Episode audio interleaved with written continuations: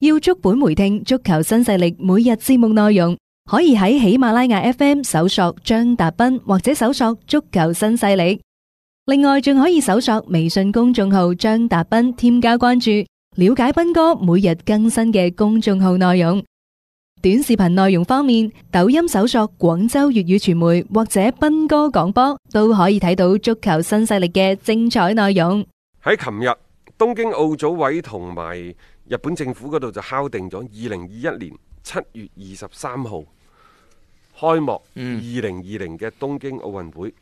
喺、之後呢，國際委會亦都確認並且係發布咗官方嘅聲明，正式向後推一年。但係係之前嗰個官宣呢，就冇冇講到具體嘅冇具體日子時間㗎，有討論話，誒、哎即係如果得嘅話，可能今年冬季嘅時候都都有機會，可能俾佢去搞啊，或者明年年初，係唔知。但係而家呢，就確鑿咗個時間啦，就係、一個七月二十三號喺二零二一年嘅時候，咁樣呢都叫做好嘅，因為你各方面嘅工作你要去做一個嘅鋪墊嘅，你包括你延期之後，你其他嘅一啲即係好似門票銷售啊、咩志願者嗰啲咩即係申報之類嗰啲，你都要做㗎啦嘛。係，即係國際委會喺發表嘅聲明當中呢，就提到咗三點嘅。第一係要保護運動員同埋所有人嘅健康，並且係支持呢對新冠病毒嘅控制。嗯。其二係要維護維護咧運動員同埋奧林匹克運動嘅利益，即係運動員有運動員嘅利益。嗯。我委會四年一 屆，都有佢利益我啱都嘅，要適當咁揾啲錢翻嚟去啱嘅維護呢一個機構嘅運營啊嚇。係係第三係全球國際體育日曆。嗯點解會提呢樣嘢呢？因為國際委會屬下有好多嘅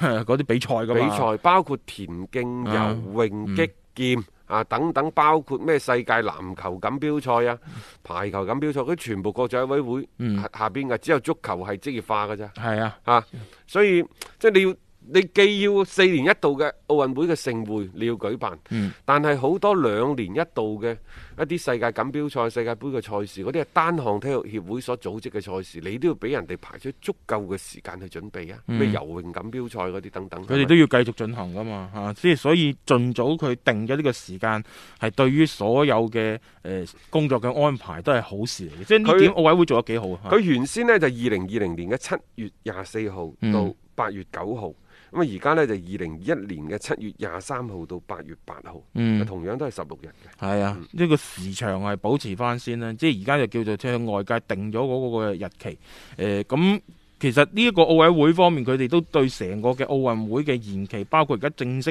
嘅落實嗰個補賽嘅日期呢，我覺得整個處理佢做得都已經比較有效率㗎啦，即係好快咁去將呢一件事係定咗落嚟，等所有嘅工作呢，亦都可以得以咧有序咁安排翻。咁啊，另外呢，就按照日本嗰邊啲媒體嘅報導呢，就話誒、呃已經購買咗門票嘅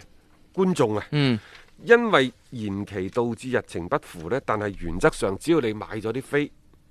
你都唔使退，嗯。你都可以繼續使用。嗯，啊即係放反正心你係睇嗰個賽事嘅，到時佢繼續你可以去睇翻。但係咁、喎，嗯，你今年請到假啫，你唔代表明年請到假。咁呢啲自己諗掂佢啦。唔係佢啊咁樣嘅，佢奧啊組委嗰度呢都講得好清楚嘅，啊即係如果門票持有者遇到到場困難，啊，又或者因為比賽日程同埋會場嘅變更等等嘅情況呢，係會予以嗯退還相應嘅款項嘅。啊即係你退又得，保留住落嚟，到時繼續觀賽亦都得。即係俾誒，即係我哋嘅即係，因為佢有啊啲票呢，啊就已經係發咗出去，啊有啲票呢，就正在運去快遞公司嘅途上，嗯但係而家基本上都電子票。電子票多啊嘛，係啊，你即係攞住嗰張電子票就可以入場㗎啦。因為佢哋呢已經賣出咗四百四十八萬張嘅門票，嗯。所以呢要要要變㗎。係啊，即係呢個其實都涉及到幾多嘅嘢，即係有啲可能真係呃誒嗰個時候就唔到，咁咪唔去睇，咁你就要退翻。但係你冇話其實呢，誒、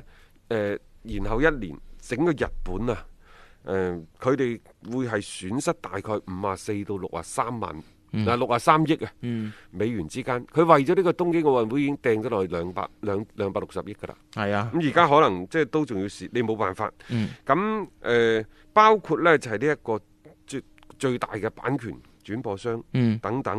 因為你之前你已經啊俾晒錢啦，喂但係你明年可以轉嚇、啊可以轉，但係你本身呢，你係通過今年嘅轉播，又或者今年嘅賽事，你可以將好多嘅轉播費賺翻翻嚟。冇錯啊！你而家其實即係就算你明年係可以攞翻嗰嚿嘅得益，但係你今年嘅嗰個損失，你都唔係咁容易去即係填翻落去噶嘛，因為你個日程全部係打亂晒嘅，你等於平白無故有一年呢係多出嚟，但係虧損嘅。咁即係呢個其實係各方面都唔願意見到嘅事情，但係真係冇辦法，你不得不向後推。嘅情況底下呢，佢哋就要諗下計點樣樣令到嗰個損失係減到最低，呢、個會係佢哋而家最想去解決嘅一個問題嚟咯。其實唔單止係即係呢一個奧運嘅情況，你包括其他嘅一啲聯賽，嗯，包括係英超，大家最熟悉噶啦。因為賽事嘅推遲，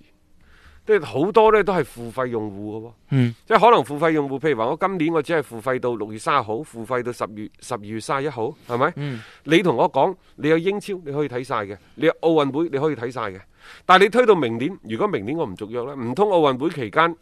明年推行嗰期間，你你開翻俾我睇啊！即係呢個就需要大家去協商咯。啊啊如果你今年冇嘅，啊我話我明年都唔想睇你，明年我舉家出遊啊，我去月球啊係度假，成年翻嚟啊，唔翻嚟啦。咁你係咪應該退翻啲錢俾我呢？係啊係咯，啊但係轉播機構話：喂，大哥，呢、個不可抗力嘅喎、咁點辦呢？大家協商，協商唔成就打官司，所以可能會面臨住好多嘅數之不盡嘅好繁瑣嘅訴訟。啊冇呢個係嚟緊接踵而嚟可能會出現嘅一啲事情嚟啦啊嚇，因為你真係成個節奏係亂晒嘅。英超嗰度就好簡單嘅啫，佢話冇波睇唔緊要，嗯，我俾精選你睇，我俾精華賽事嘅回顧俾你睇。嗰啲都係佢哋嘅版權嚟噶嘛，係嘛？ 呢啲你可以睇噶喎，你睇唔睇係一回事，但係應該係錢收咗咧就唔會話退費之類嗰啲嘢噶啦。誒而家可能大家都喺度協商啦，譬如話天空體育嗰度話英超嘅訂閱會員對唔住就唔停嘅，係咁然之後呢，就我哋向後再褪俾你，包你睇晒整個英超。啊，但係有啲用戶如果唔制，堅決唔同意，譬如六月三十號到期啦，後邊我都唔想訂你啊，嗯我唔中意你呢一個嘅天空，嗯我中意 BT 嗰度，係啊，我想換啦，你吹啊！係啊，咁你係所以咪應該你退都翻俾不我得不你不得不退㗎呢啲嘢，啊？你不得不退，因為不你可抗力不啊嘛可抗力啊嘛，嚇係喺咁嘅情況之下，你亦都確實冇嘢俾到我去睇嘅情況底下，咁你只能夠係將嗰個款項退翻過嚟，咁就避免呢相關嘅一啲糾紛嘅啫。即係呢個係要即係好多個機構你要同一即係各個用戶啦，不斷咁樣去磋商嘅，即係等同於好多球會同啲貴票嗰啲擁有者去傾呢樣嘢。但係咁啊喎，如果你哋當初冇約定嘅時候呢，即係可能轉播方啊，會就你延期比賽導致佢嘅損失啊，嗯。佢可以起訴你嘅喎。係啊，即係咁你咪即係用戶唔續唔續約，個轉播方咪起訴翻英超嗰度呢，都叫做好，啊嗯但係法甲嗰度就唔同啦。法甲嗰度直接舉手話唔玩啦，大家乾脆就傾掂數，係就拜拜啦。到底法甲嗰個轉播商同埋法甲聯盟嗰度有咩拗緊呢？我哋轉頭翻嚟同大家呢，就吹下水啊！